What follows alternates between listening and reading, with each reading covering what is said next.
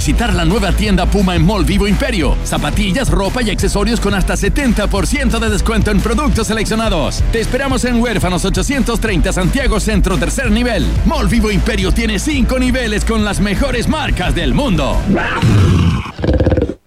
Hotel Nodo, el primer hotel explorador urbano de Santiago, presenta Un país generoso en Rock and Pop. Se abren las fronteras de un país que rara vez aparece en los mapas. Un país donde siempre brilla el sol y muchas veces la realidad supera a la ficción. La ficción. Un país con historias y una fauna local únicas.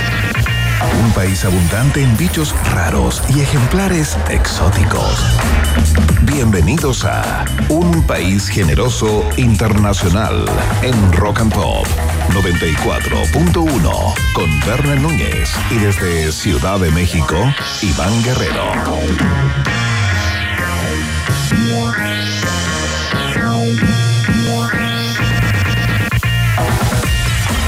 Está, 6 de la tarde con un minuto de este lunes 4 de septiembre. El primer lunes de septiembre, por supuesto. Y aquí se inicia lo que estabas esperando, sí. Reconócelo, una nueva edición del noticiario favorito de la familia de funcional chilena, el Tagadá Informativo de la 94.1. Un país generoso internacional ya está en el aire a través de todas sus antenas, sí, repartidas ahí en las capitales rock and pop. Un aplauso para ustedes, capitales rock and pop, y a ti. A ti, Talca, te extraño, no te olvido. Pero nos puedes escuchar, al igual que el resto del planeta, a través de rockandpop.cl, porque esto es un país generoso, porque esto es internacional. Nos conectamos desde Santiago de Chile, Estudios Centrales, con la patita justamente internacional. Artista visual, experimental, radicado en México hace tiempo muy, muy amigo del poder, muy cercano ahí a los que operan este continente, el mejor Iván del periodismo chileno. Iván Guerrero, mira, ¿cómo estás? Órale, órale, bonito. ¿Qué tal? ¿Cómo están? ¿Cómo les va? Muy bien, muy contento de estar nuevamente conectado con todos y todas a través de las señales y las antenas de la Rock and Pop. Yo aquí algo eh, desestructurado con el cambio de hora. Con No. el cambio de hora en Chile estoy perdidísimo. eh, Tenés como un jet lag sin viajar. Todos mis movimientos diarios. eh, esto, eh, la verdad que me- se me caen los órganos. Pero espera, espera, se me están cayendo los órganos por dentro. Pero ¿en qué te afecta? ¿En qué te afecta eh, que, que cambiemos la hora acá en Chile a ti, Iván, que estás allá en México? En que parto el programa una hora antes eh, y antes del día sábado yo tenía actividades pactadas, programadas mi- con mi vida familiar acá en México que se están viendo tremendamente alteradas a propósito de ese cambio de hora eh, incauto, Sí, absolutamente sí. injustificado, Incomprensible. ridículo, que sigue generando problemas tanto en la salud mental, por supuesto en el sueño y también en todo el orden eh, que uno tiene más o menos programado, ¿no? Uno es un animal de, costumbre y lo único que hace esta gente con la excusa de gastar mala- menos energía, que ya está comprobado estadísticamente que no sirve para nada, que cambia la hora. Es cierto, ahí está. Si apoyas a Iván Guerrero, hazlo con el hashtag Un País Generoso. No más cambio de hora. Y hashtag culpa del Boris. Eso también lo vamos a ocupar el día de hoy porque todo, todo es culpa del Boris. Oye, Iván, estamos aquí haciendo ya la cuenta regresiva. eh, a partir de ahora, una semanita para ese esperado por algunos, por otros no tanto, ¿no? Lunes 11 de septiembre eh, se está reuniendo el presidente. ¿ah? Se tomó, digamos, cambió en un giro, en un giro. eh, se tomó finalmente, eh, se tomó una oncecita, un tecito con eh, Sebastián Con Piñera. Hoy día con Michelle, claro. Claro. Va como, va como acumulando invitados. eh, ¿Qué le preguntará, Iván? ¿Será como una, será como una reunión entre presidentes y el presidente? ¿O será como, como una cosa entre hijo mayor con la mamá, el papá o un tío? ¿Cómo será En el, esa? caso, en el caso de Bachelet es probable que tenga algo de maternal a propósito de la, la relación que tiene Boric con la ex mandataria, eh, pero tengo la impresión que todo se trata de una sola cosa. Hashtag ¿qué hago? ¿Qué hago? ¿Qué hago, Michelle? ¿Qué hago? O sea, oye, lo, de- lo de Piñera acá, acá te cuento, ¿ah? acá ha causado igual es cierto escosor, sobre todo en la, en las huestes más derechistas, ¿no? Como, como pasar de yo, escúchame, lo voy a, a- acusar y, y lo vamos a un ver. Usted es un de- violador de derechos de- derechos humanos. A venga a tomarse un tecito. Abundan eh, los memes, Iván Guerrero. Vamos a ver cómo se va desarrollando. Fíjate que la última encuesta eh, ya no le da tanta, tanta, tanta ventaja eh, a la opción rechazo por sobre la prueba del plebiscito que se viene en diciembre, ¿no? 53. 53 está, está marcando el rechazo. Viene a la baja. Es más o menos cómo se va armando el ambiente acá. Un ambiente de un septiembre cargado, Iván Guerrero, que también nos hacemos cargo en la, en la programación de este noticiario, ¿ah?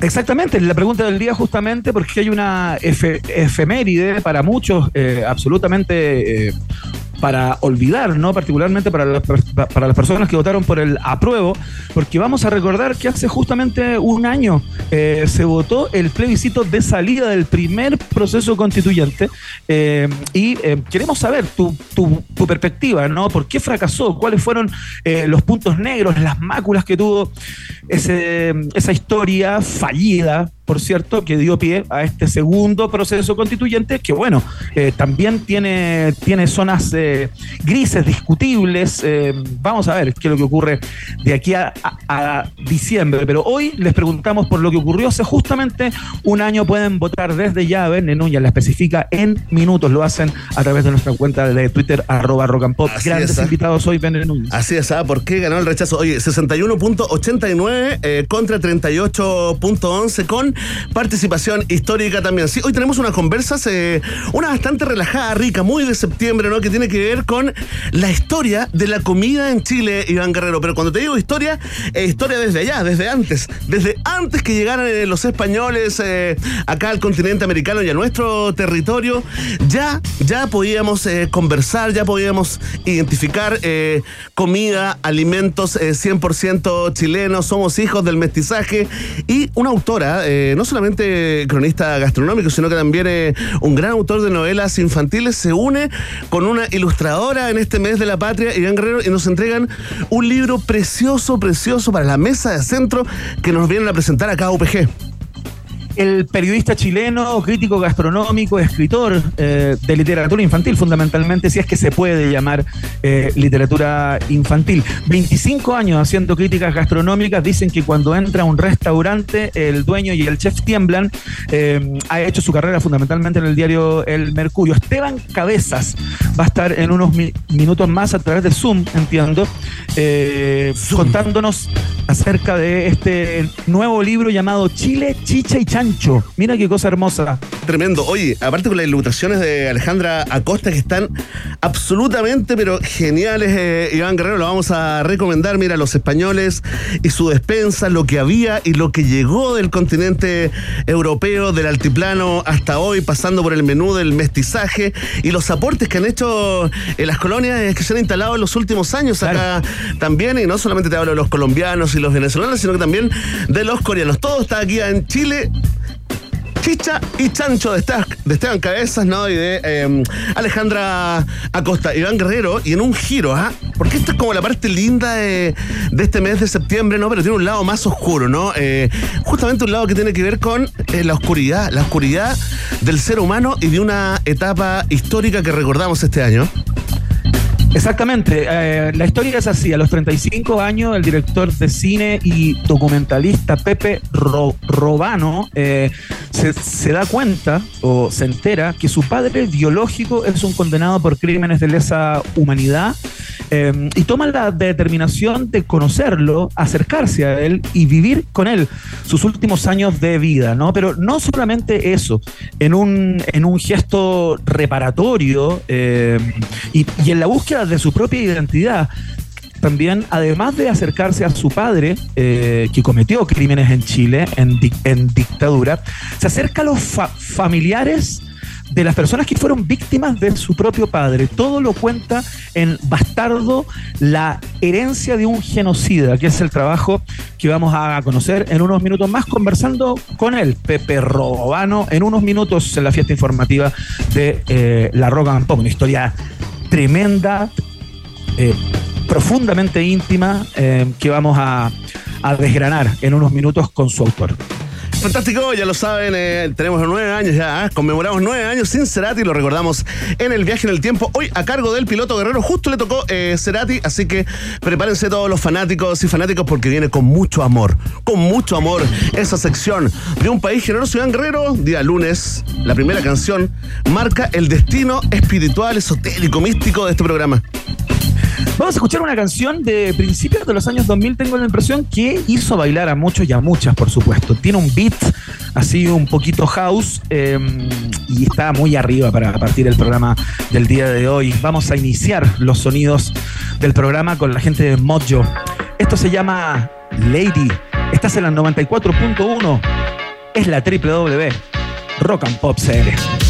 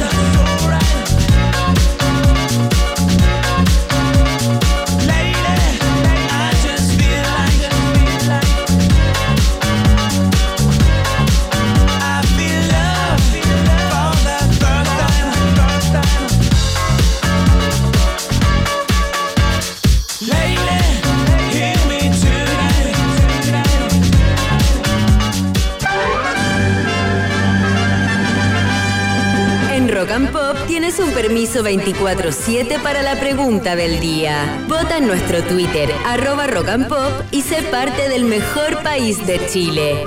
Un país generoso de la rock and pop. Atención, atención, pueblo de un país generoso. Aquí comienza el momento hiperdemocrático de la 94.1. La pregunta del día. Ahí está, sírvanse conectar con esta fecha histórica que transformamos en encuesta, encuesta prestigiosa por supuesto, porque tal como te adelantaba Guerrero Mena, hace un año exacto, ¿no? Y con una participación histórica de votantes, la opción rechazo se impuso a la prueba por 62 a 38%. Ah, fue una boleta, ¿no? En el plebiscito de salida de la propuesta constitucional redactada por la convención, ¿no? Eh, con tiempo y distancia, con estos 12 meses que han pasado, esta es la pregunta del día. Atención, con tertulio, con tertula y con, con tertulio. Iba súper bien, estaba concentradísimo, lindo, ¿verdad? de verdad. contertula, De verdad, pasé, pasé casi cuatro días sin drogarme, sin consumir alcohol, para estar súper bien para este momento. Es como una nueva Y superheroína. me sale con tertula. tertula. Con tertula. País generoso. Bueno, esta es la pregunta, Guerrero Mena. Eh, ¿Por qué crees que ganó el rechazo? Esa es la pregunta del día. Ya hay mucha gente votando y comentando con el hashtag Un país generoso y también sumamos el hashtag del momento. ¿ah? Yo sumaría una pregunta. Feliz 4 de septiembre. Yo sumaría una pregunta más. No se puede, no se puede. Bueno, pero de manera, de manera tácita, digamos. No, sé, no sé. Expresa. Déjame preguntarle a la Nacha, espérate un poco. Déjame mandarle un, un WhatsApp. Dale. No, ¿Cuál sumarías? ¿Cuál sumarías? ¿Quieres ponerle pelo a ¿Cuál la fue la, sopa? ¿Cuál fue la única encuesta de ese momento que adelantó eh, los porcentajes cuando nadie ni siquiera se acercó? ¿Cuál fue la única encuesta? ¿Cuál fue la única encuesta en Chile? ah? Atención, eh, ma- mucho más allá, pasando por todas las casas encuestadoras, estudios de opinión pública, etcétera. ¿Cuál fue la única encuesta que estuvo cerca del porcentaje final? La sumaría de manera tácita. Por favor, un poco de autosobajeo. Iván, Iván, el mejor Iván del periodismo nacional. ¿Tú te refieres a esa encuesta online vilipendiada por algunos? Sí, ninguneada por otros. Que Sí, llegó pues. al guarismo de 63. De 63-37, errando por solo un, un punto. ¿A esa encuesta te refieres?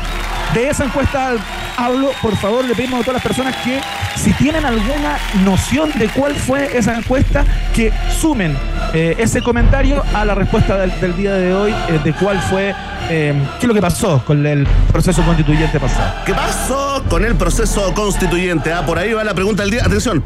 Oye, les quiero contar de que las alternativas no son antojadizas, ¿ah? Hice una recopilación, de hecho pasé por varios papers.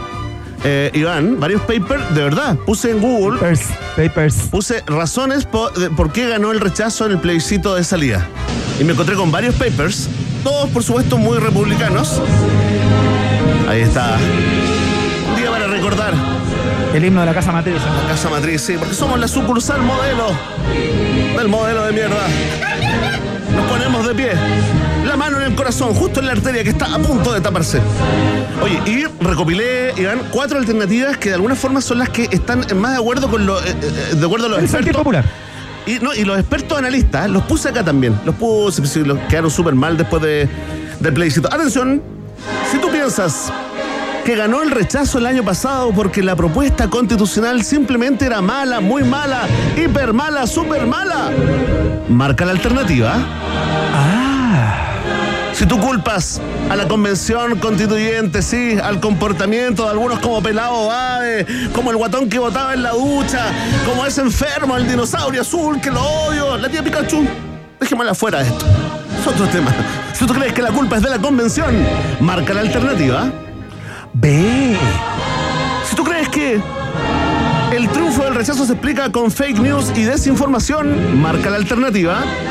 Sí. Y si tú piensas, estás seguro, segura que simplemente fue una buena campaña del rechazo y por eso ganó la opción, marca la alternativa. Ahí está, está planteada la pregunta. La respuesta, the answer depends on you. La respuesta depende de ti. You know, ya lo sabes. Vox Populi, Vox Day. En un país generese internacional. Tempo. Oh, qué buena canción. Excelente, ya viene el test de actualidad, entonces eh, contesta Verne Núñez en el día de hoy y ya se prepara. Las preguntas vienen sanguinolientas. Escuchamos a Giovanotti, el italiano, con uno de sus grandes himnos. Esto se llama Non Manoio, acá en la 94.1 www.rockandpopcl. Tempo, comunque vadano le cose lui passa e se ne frega se qualcuno è in ritardo, puoi chiamarlo bastardo, ma intanto è già andato e fino adesso niente lo ha mai fermato e tutto più forse lo hai misurato con i tuoi orologi di ogni marca e modello, ma tanto il tempo resta sempre lui quello, l'unica cosa che c'è data di fare è avere il tempo da poter organizzare, se da organizzare da dividere in pasti, cassa rullante, la mia voce di passi bassi, medie alti, per fare salti, per far ballare il pubblico sugli spalti. E non m'annoio, e no che non m'annoio, non m'annoio, io no che non m'annoio, non m'annoio, no che non m'annoio, no che non m'annoio. Tempo, 109 battute al minuto Quando finisce forse ti sarà piaciuto La chiave per capire questo genere di suono Che a molte orecchie può sembrare frastuono È liberare la tua parte migliore Chiudere gli occhi e aprire bene il cuore. Che non c'è musica che vale di più Di quella musica che puoi sentire tu. Eh.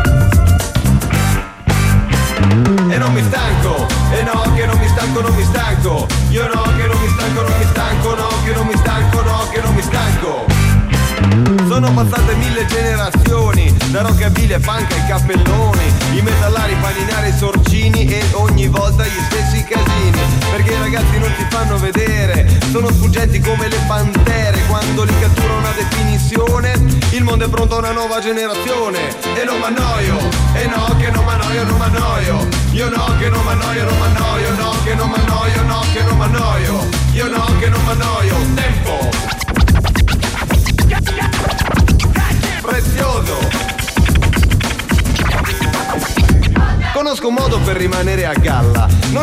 questa grande balla del tempo che ti fa cambiare, che ti modella. E più vai avanti e più la vita è meno bella. Fuggi dal gruppo e pensa con la tua testa. E stare insieme sarà sempre una festa. Se riuscirai a sopravvivere lontano dal branco non c'è noia, non sarai mai stanco. Fuggi dal gruppo e non lasciarti fregare. E non m'annoio, io continuo a ballare. E non mi rompo, e no che non mi rompo, non mi rompo. Io no che non mi rompo, non mi rompo, no che non mi rompo, no che non mi rompo. Quando stai bene lui va via come un lampo. Quando t'annoi un attimo sembra eterno. E il paradiso può diventare inferno. Tempo, ti frego e con il ritmo ti cattura E ti chiude in una ritmica di aspetto molto duro. E ti organizzo in battute in quattro quarti. Allora non avrai tempo di liberarti. E con le gambe muovo anche il cervello. E allora il tempo sarà mio fratello. E come lui mi darà sempre una mano Mi darà tempo per andare lontano. E come Ulisse cercherò di ritrovare Quella mia isola ma intanto viaggiare. Sarà piacevole, sarà indispensabile Anche se l'isola sarà irraggiungibile eh. E non m'annoio E no che non m'annoio, non m'annoio Io no che non m'annoio, non m'annoio No che non m'annoio, no che non m'annoio e non mi stanco, e no che non mi stanco, non mi stanco Io no che non mi stanco, non mi stanco No che non mi stanco, no che non mi stanco E non mi rompo, io no che non mi rompo, non mi rompo Io no che non mi rompo, non mi rompo No che non mi rompo, no che non mi rompo Tempo. Muy bien, muy bien. ya. No, pues Verne, por ¿No? Favor. Nada. Te pido rectitud. Se Sí. escuchó, se alcanzó a escuchar. La canción No. no, había terminado ya parte de la canción. que te soplaran antes. No, no, no. No pido. ale, ale. Oye, qué gran canción de Giovanotti esa. Qué buena, yo no me enojo. Averigüe, ¿eh? Averigüe con el No, traductor. no, no. No significa eso. ¿Qué significa? Yo no me enojo, sí. Mira, déjale No. abierto a la comunidad italiana. A la comunidad italiana que escucha el país generoso a que opine y se ganan. Hashtag una entrada a algo. Excelente, les pedimos por favor que nos digan qué significa No Manoyo, eh, el título de la canción del gran Giovanotti, que después tuvo una, tuvo una balada que estaba muy buena también. Grande Giovanotti, grandes canciones. Fue un, fue una estrella en, en Rock and Pop. ¿ah? Entiendo que una vez estuvo, estuvo en los estudios de Oye, Rock and tienes Pop toda la razón, mucho tiempo tienes atrás. toda la razón. Hay archivo, eso sí. Tal cual. Vamos a la primera pregunta, Verne Núñez, Ok, sin chiclear me- más el programa. Me embolinaste la perdiz. Afáchate a la finestra, amore mío. Esa, Este. buena canción. Te la canté al oído, ¿eh? Oye, eh, la primera pregunta, vida de perros. Atención. ¡No! En Estados Unidos, una perra se escapó de su casa para ir directo al concierto de Metallica. Ah, Vi la fotito por ahí, ¿eh? Qué lindo. ¿Viste las fotitas? ¿Viste? Sí, la mascota bonito. disfrutó mu- muchísimo el espectáculo que tenía entradas agotadas, por supuesto. Y la misma banda publicó una foto de la aventurera cachorrilla sentada ahí en el lugar entre el público. Esta canción ya la usamos, ¿cierto? Yo creo que sí. La, la hemos ocupado bastante y teniendo un catálogo interminable de Metallica, ponemos la misma siempre.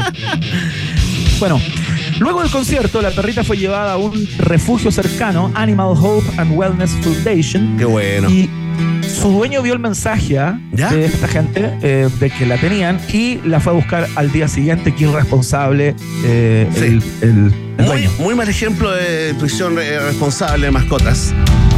Metallica advirtió posteriormente en sus redes que no era un concierto hecho para los oídos animales, por supuesto, eh, pegándole un raspacachos a ese dueño absolutamente impresentable.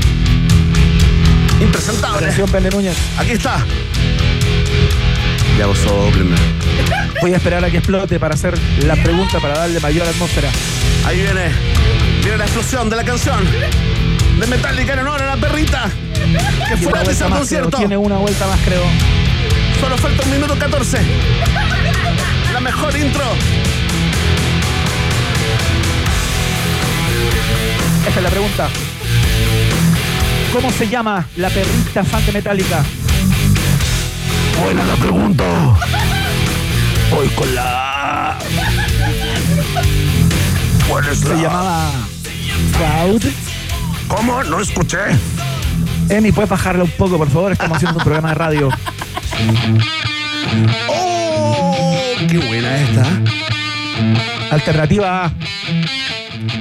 Se llamaba Cloud, Cloud. como una en inglés. ¿Ya? Perfecto. Cloud. Alternativa B se llamaba Storm, como una tormenta en inglés. Oh, todo muy meteorológico.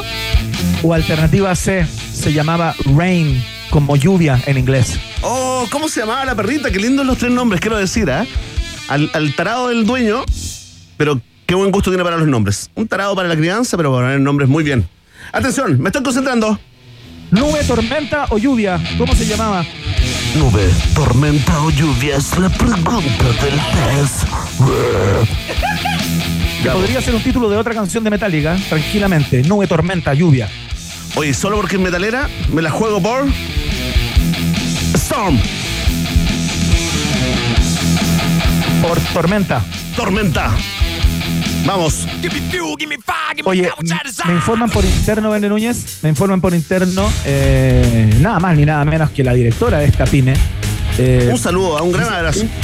un gran abrazo para ella que está a pocos metros tuyos. Ah, Eh. Con un sobre azul, con un sobre azul. No, no. el significado exacto de Norma Noyo Es. yo no me, yo no me aburro. ¿Viste? ¿Viste? No, no, no, tú dijiste otra cosa. Yo no me aburro, dije. Yo no me aburro. No, no. Claramente. Dijiste otra cosa. Me aburro, me enojo, es lo mismo en el fondo. La rabia, la pena, tienen el mismo origen eh, en psicología. Punto en contra. Eh, vamos con la segunda pregunta, Bene Núñez.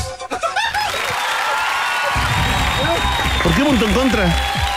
¿Cómo se llama no, no, la punto en perra? contra por parte de la, de, Ah. la, de la directora. Era correcta tu respuesta. perdón, ¡Ay, es gracias, correcta, es gracias! Me quitaste un momento de celebración.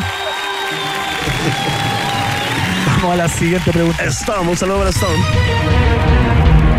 Nos vamos al extraño mundo de Rusia. La justicia rusa multó este lunes a la compañía propietaria de la popular aplicación de citas Tinder y a la plataforma de transmisiones en directo Twitch por negarse a localizar los servidores con los datos personales de los usuarios rusos en el territorio de ese país. O sea, los servidores no están en Rusia. Ambas compañías fueron encontradas culpables de falta administrativa reiterada por rehusar situar en Rusia los servidores con los datos personales de los usuarios y usuarias rusas, tal y como exige la legislación del país, hecho que ya ha pasado antes con estas mismas aplicaciones, o sea, ya habían tenido multas. ¿Me puedes repetir la, pregunta?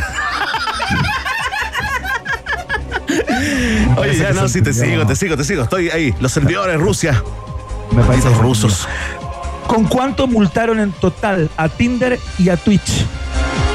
Uh, juntos. La suma, ¿no? No, no. Cada uno, te ya. voy a dar la multa para Tinder y la multa para, Ah, para- buen trabajo periodístico, lo agradezco. Lo Atención. Alternativa A. Tinder con 82 millones de pesos chilenos y Twitch con 115 millones. Alternativa B, Tinder con 100 millones de pesos chilenos y Twitch con 230 millones. Alternativa C, Tinder con 56 millones de pesos chilenos y Twitch con 58 millones. ¿Sabes qué? No tengo idea. Quiero sincerarme, ¿eh? No tengo idea. Hace tiempo que no consumo Rusia por, por razones políticas, va a ser compromiso con Ucrania Te entiendo. y con la OTAN. Básicamente con la OTAN. Pero voy a votar por lo que diga la mascota oficial del país generoso, Marmotín. ¿Qué alternativa es? La A. Te la juegas por la. Sí, me la juego por Marmotín en el fondo. 82 millones de pesos chilenos para Tinder y una multa de 115 millones para Twitch. Eso. Vamos, meterse en ascuas. Meterse en ascuas. Vaya la cueva del rubio cobrizo. Es correcta la respuesta. Oye, qué buena payita esa. Porque estamos Vaya a en la cueva del rubio cobrizo. Yo no esperaba respuesta correcta, pero mal que mal, otra vez la hizo. ¡Oh! ¡Genio! ¡Genio de la paya! ¿Por qué Gracias. Chile no reconoce el talento cuando están acá? Se tienen que ir de Chile para reconocer el talento de nuestros artistas. Oye, Ya. ya, 2-0. Oye, Atento. muy bien, Verne, ¿ah? Sí, estoy concentrado. Atención. Estoy rehabilitado. Vamos con la, vamos con la 3.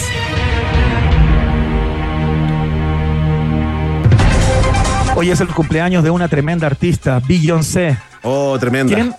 Tremenda, gigante. Tremenda, ¿Quién a- gigantísima. además acaba de batir un récord? No te puedo creer. Se, convirtió en la mujer con la gira femenina más exitosa del mundo. No hay ninguna mujer antes eh, No te puedo creer. que haya hecho una gira donde haya ganado tanto dinero. No te puedo creer. ¿Y Irene Llanos, por ejemplo? No corrió la misma suerte, al parecer, según eh, los expertos. Actualmente se encuentra realizando su gira Renaissance Tour, que contempla más de 50 conciertos en el viejo mundo y Norteamérica. Este tour superó el de Madonna y Taylor Swift en cuanto a la plata recaudada y por eso se considera el más exitoso de todos. Oye, está bien que baile Rosario, pero a mí no es necesario. Oye, Por favor, dignidad. dile tú, pues, que a ti te hace más caso. Que por suerte no lo veo desde acá. Atención, Vende Núñez. Atención, juego está en su casa.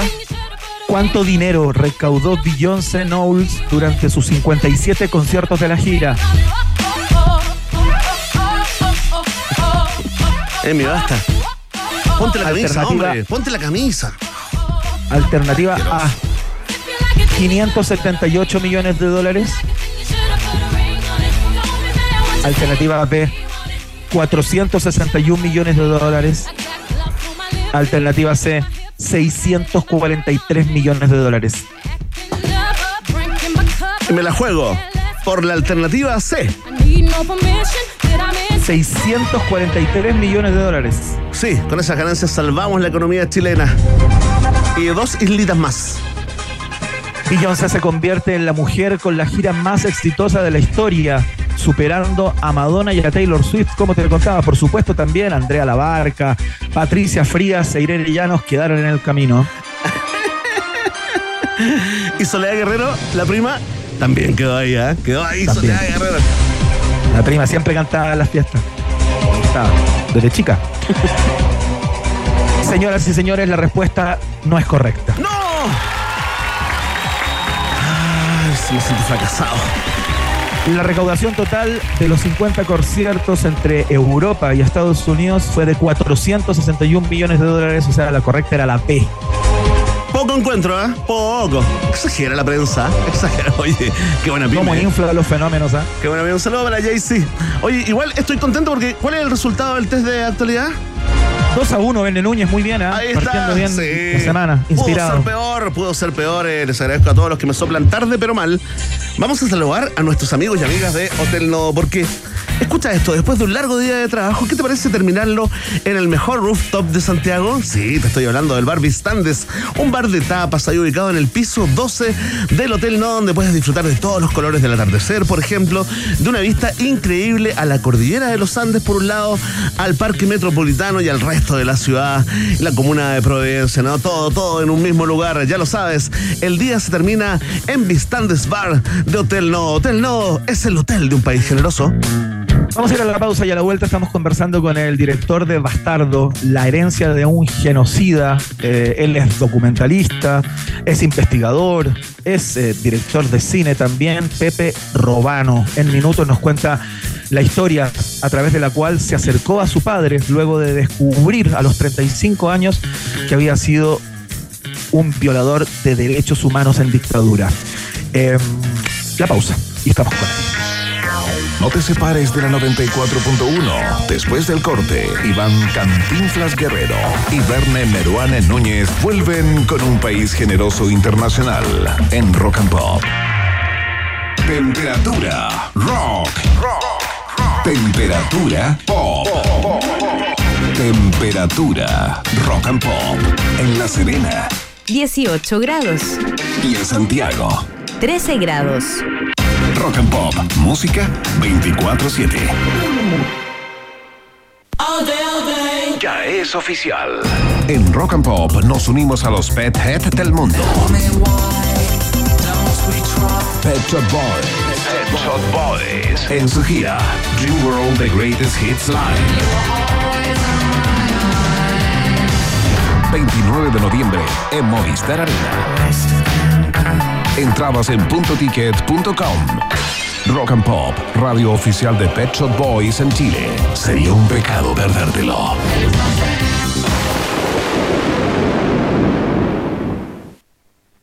¿Sabías que la auténtica cama europea es Flex? Ahora, además de entregarte el mejor descanso, te queremos premiar con un viaje a Europa. Todas las compras sobre 199.990 pesos en nuestras tiendas Flex participan por un viaje a España.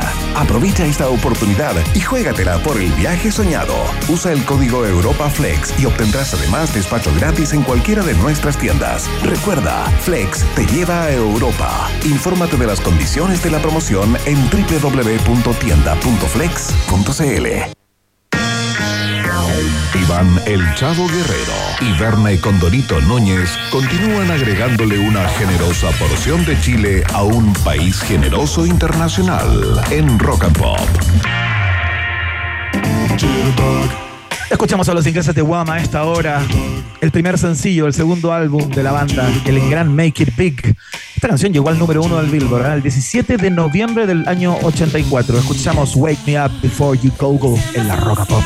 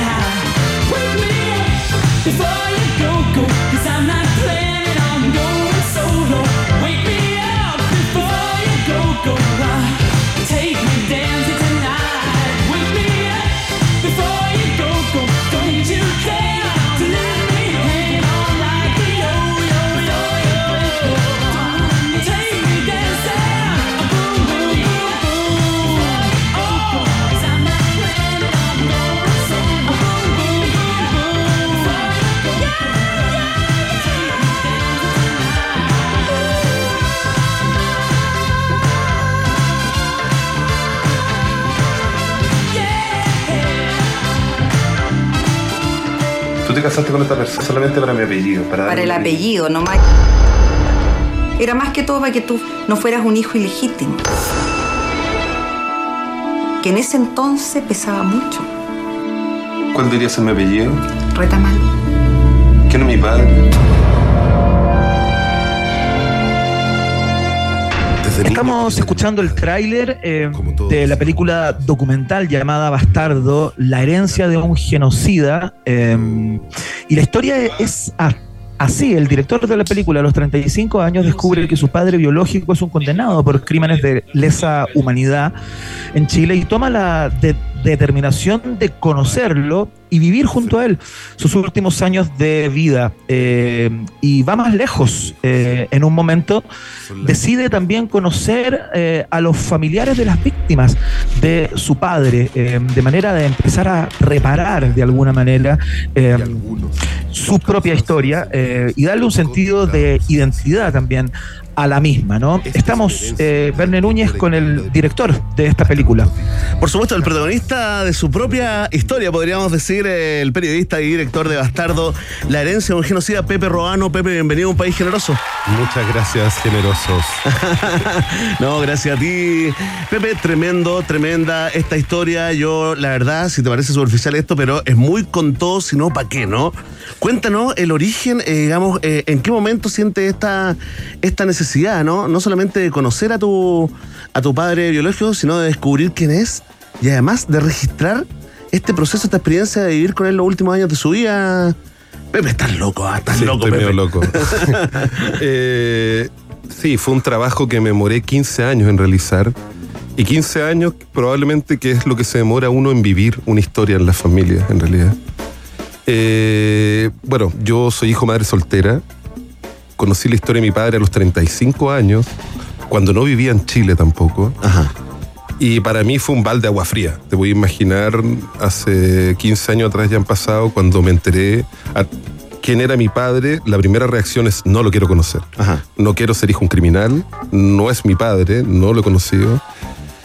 Y me costó, te digo, yo creo como 3, 4 años asimilar la noticia y de querer buscarlo, querer conocerlo y venirme a Chile a vivir cerca de él. No vivíamos juntos, vivíamos en el mismo barrio, en un barrio muy hermoso que se llama Recreo. Claro. Y donde tú también viviste, ¿verdad? Sí, pues, Viña del Mar. Sí. Sí, un saludo. ah. Ahí donde ocurre parte de la historia que tiene sus altos y sus bajos, llena de contradicciones y llena de miedos también.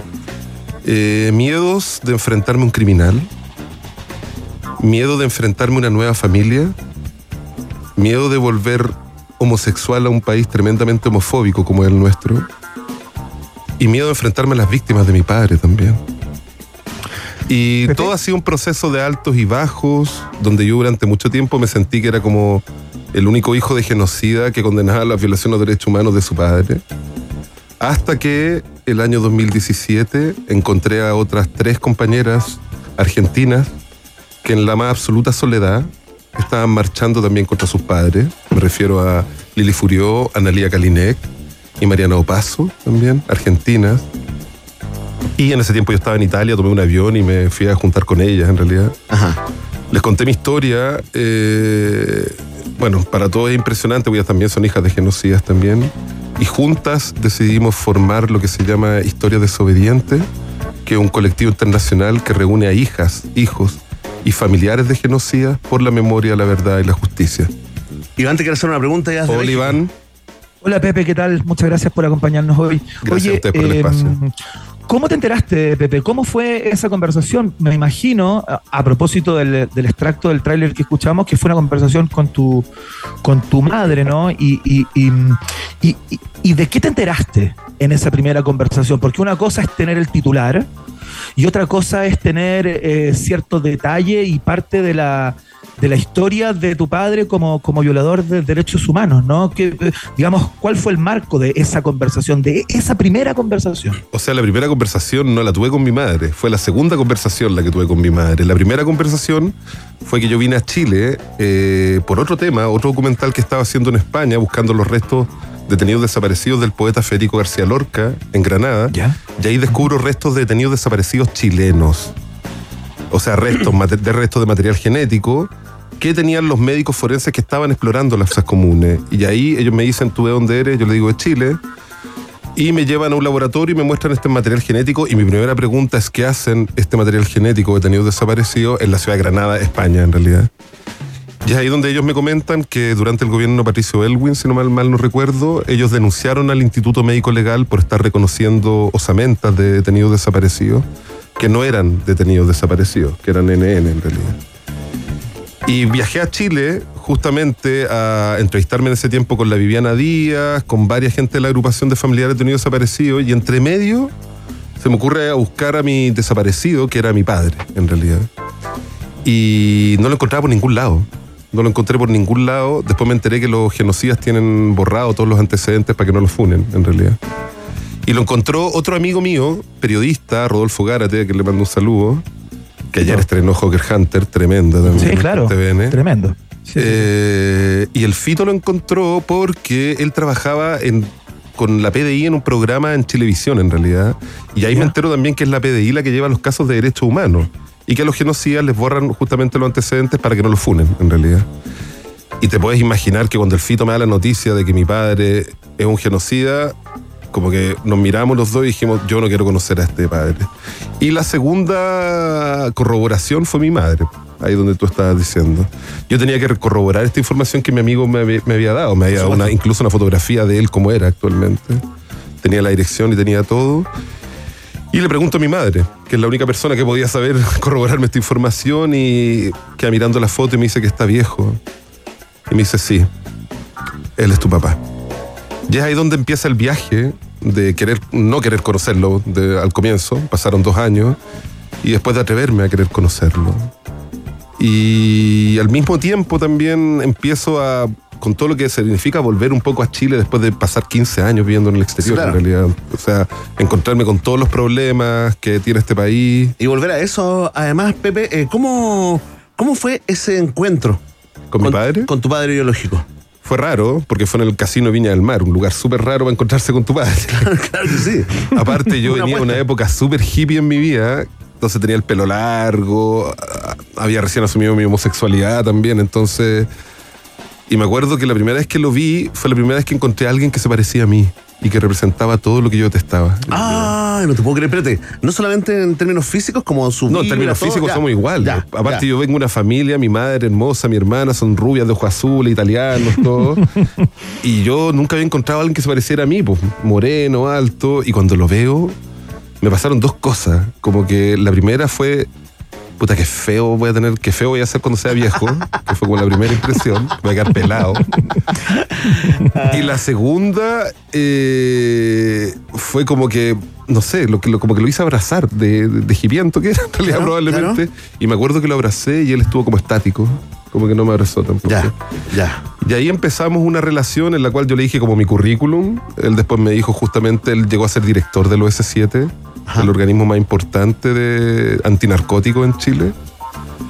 Y ahí empezamos una relación. Yo volví a Europa a estrenar este documental, nunca encontré a Lorca tampoco. Eh, y me dio esa cosa como media rara que les da a los hijos guachos de empezar una relación con este padre, pese a saber que era un criminal, una relación a distancia de telefónica, de querer decirle a alguien, papá. Ajá. Eh, hasta que él viaja a Europa y me va a contar que se está muriendo y que lo más bonito que le había pasado en la vida era encontrarme en realidad. No te puedo O creer. sea, que nos conociéramos, porque Sí, el claro. que lo encontró fui yo en Sí, realidad. pues sí, tú lo. Y ahí después me pide justamente que venga a Chile. Y vengo a Chile ah, porque se va a casar antes de morirse con su mujer. Y ahí me quedo acá cinco años viviendo cerca de él, en el cual conozco toda una nueva familia que no conocía. Y empiezo a compartir con ellos. Y todo es bastante cordial. Hasta que yo decido contarle que soy homosexual y ahí cambia todo. Y ahí también estoy haciendo un resumen de cinco años. En No, por supuesto. Tienen que ir a ver la película. Porque No, no, sí, te lo agradecemos sin spoiler. pero- pero, pero finalmente. Espérate, la- ¿te bloqueó? ¿La relación de alguna forma iba creciendo o se iba acomodando? yo creo que él estaba súper orgulloso de haber encontrado a su hijo Sí, macho. Claro, realidad. claro, claro, claro. Una, una cosa súper patriarcal, probablemente. Y le, y le contaste que era. Y que cuando era- le cuento ya casi Sí, el último claro. año, le cuento que soy homosexual, cambia completamente nuestra relación y terminan desheredándome por este hecho. Y toda mi familia dándome la espalda, esta familia que había conocido durante estos últimos cinco años, que es un poco lo que relata la película, ¿cachai? Oye, Pepe, pero es como, es como perderlo, de alguna forma, como cortar el vínculo dos veces. Fui rechazado dos veces. Claro, la claro, primera fue antes de nacer y la segunda fue antes de morir, en realidad. Y si pese que me dio mucha pena, porque no solamente me rechazaban por segunda vez por el hecho de ser homosexual, en realidad, eh, me rechazaba toda la familia con él también. Claro. Pero ahí después me vino la India y los demandé. y demandé uno por uno. A mi padre muerto, anda sacándome de- el muertito del cajón, a su mujer y a mis hermanas, con las cuales yo había tenido una excelente relación ¿Y también. las demandaste por qué? Por mi herencia. Perfecto. Justamente. Al Ajá. comienzo mi mamá me decía, pero ¿por qué hay a pelear por la plata? Y yo decía, no es el tema de la plata, es el tema que llevaste tanta impunidad. La justicia. O sea, mi padre fue un condenado por violación de los derechos humanos a 12 años de cárcel por matar a seis militantes del Partido Comunista Chileno el año 73. Fue condenado a 12 años y no cumplió ningún día cárcel porque es un militar amnistiado y prescrito. Y cuando yo me siento desheredado también, siento que se completa el arco de las violaciones de derechos humanos. O sea, no solamente asesinaste gente, sino que además abandonaste hijos, ocupaste a mujeres como objeto y terminaste tus días siendo homofóbico. Y fue para mí un acto de justicia, simbólica probablemente, pero justicia, en realidad.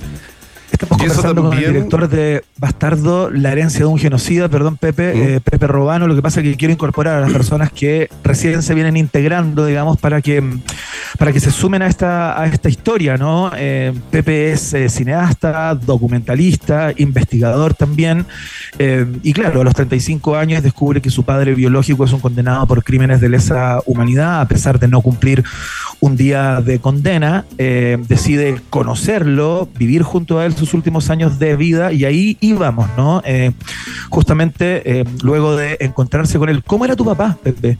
¿Qué es lo que te contó? ¿Por qué hizo lo que hizo? Nu- nunca me contó ¿cómo nada eran? en realidad. De hecho, en la ¿Nunca te película yo lo, lo, lo- lo- lo interrogo justamente. Eh, siempre negó toda su participación en los hechos, pese a que yo lo conocí ya con la condena. No era una cosa que yo venía conociendo. O sea, que no, no es una investigación que hice yo, la hizo ante un tribunal, de Claro, hecho. Los que lo declaran genocida no soy yo, es un tribunal de justicia.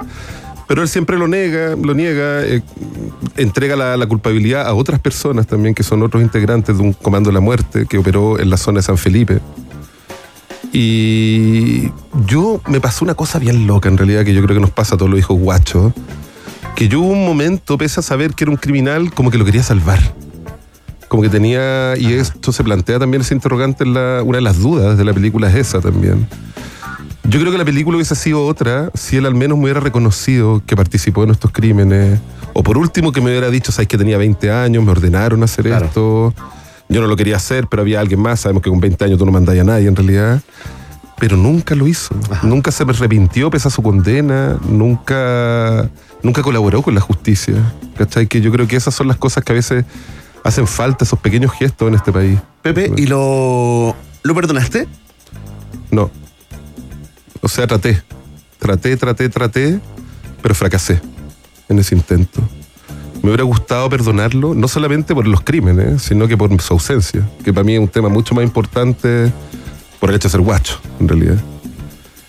Traté de perdonarlo, hice todo lo posible por perdonarlo, hice todo lo posible por entender su justificación, pero nunca lo pude hacer. Y ya me reafirmó nuestra separación, como te digo, cuando fui desheredado por el hecho de ser homosexual. Claro. Y durante mucho tiempo me sentí solo.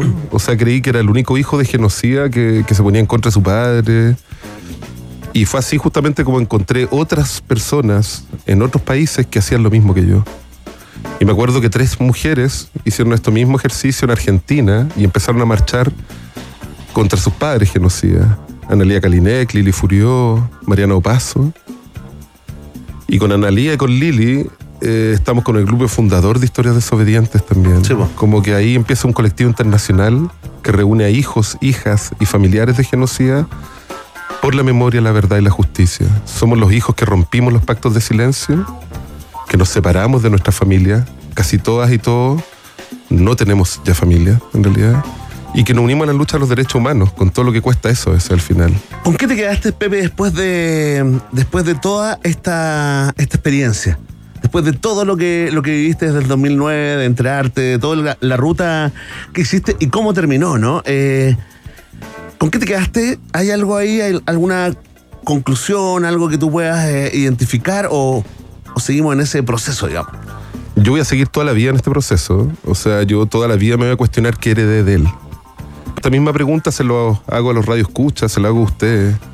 ¿Qué harían en mi situación si a los 35 años descubrieran que su padre es un criminal? ¿Lo callarían? ¿Lo apoyarían? ¿O lo enfrentarían? Acá en Chile yo es una, y la de mi colectivo también es una posición. Hay otros hijos de genocidas que apoyan a sus padres. Algunos están en el Parlamento, algunos son periodistas, otros son candidatos a la presidencia también. Y yo creo que esta es una de las formas, pero no es la única forma. Es la que forma que me deja a mí dormir tranquilo. Eh, yo sentí una gran compañía con mi colectivo. O sea, es como una cosa especie como alcohólico anónimo. que nos reunimos todos, que hemos perdido nuestras familias, pero que sabemos que está por un bien mayor, en realidad. Y somos súper incomprendidos a veces, porque para nuestras familias somos unos traidores. Y para un sector de la izquierda de este país súper extrema, somos cómplices del delito solamente por llevar la sangre, en realidad. Bueno, bastardo. Somos unos bastardos, justamente. Bastardo, ¿dónde? Oye, después de esta conversa, o sea, no ver esta película. Ah, es- esto es- eh, sí, sí. No, Es una película que te invita a reflexionar en estos 50 años, yo creo. Yo creo, te vuelvo a repetir, yo no vengo a dar clases de nada, en realidad. Yo, yo vengo a proponer preguntas. ¿Qué lo que harías tú en mi caso? claro. Es tu historia. Es mi historia y hay gente que puede estar de acuerdo, puede estar en contra, pero es lo que me pasó a mí, en realidad. ¿Y dónde la podemos ver? En las salas Miradoc de Arica Punta Arenas, que las pueden encontrar en www.miradoc.cl. Lo invito a todas y todos a que vengan a conocer esta historia. Y la invitación yo creo también tiene que ver con fin a los pactos de silencio. Y siempre hablamos como los pactos de silencio, las Fuerzas Armadas. Yo también invito a los pactos de, a fin a los pactos de silencio al interior de la familia. Tengo una amiga que una vez le mostré el corte y me dijo, ¿sabes qué, Pepe? Yo no soy hija de un genocida, pero fui violada por mi abuelo. Y nunca lo hemos querido anunciar porque es el abuelo, porque es el mejor amigo del papá, porque es mi primo, porque es mi amigo. Yo llamo justamente, que es la única reflexión que puedo proponer con esta película, es que enfrentemos a 50 años de este golpe cívico-militar y mediático. Hagamos esta reflexión justamente. ¿Cuál es el legado de la dictadura de Pinochet y cómo lo asumimos nosotros y nuestra familia? La um, conversación con Pepe Robano, director de Bastardo, la herencia de un genocida, eh, disponible desde ya eh, en el. eh, en el circuito Miradoc a lo largo de todo el país. Pepe, te queremos dar las gracias eh, por la valentía, por el arrojo, por la película, por tu trabajo y, también por la, por la visita. La verdad, eh, hacía rato que queríamos conversar contigo desde que nos enteramos que esto estaba disponible, porque bueno, nos parece un acto eh, de reparación también y de y de identidad muy importante, particularmente en esta fecha en que conmemoramos los 50 años eh, del golpe de Estado en Chile. Te mando un abrazo muy grande a la distancia y Verne te lo da ahí en estudio. Muchísimas gracias a ustedes, por favor, y gracias, gracias, gracias. Ahí está Pepe Robano, director de Bastardo, la herencia de un genocida. Le vino a presentar acá a un país generoso. Te vas a ir con una canción ah, para, que, para que nos sacudamos, quedemos en- con una energía en colores. Eh, ¿Cuál le dedicamos, eh, querido Iván, a, Pepe? Mira, ¿sabes qué? Aquí tengo al gran Rod Stewart, Tremendo. que a mediados de los 70 eh, sacó este hitazo. ¿ah? Esto se llama Hot Legs. Suena acá, en 94.1 www.rockandpop.cl.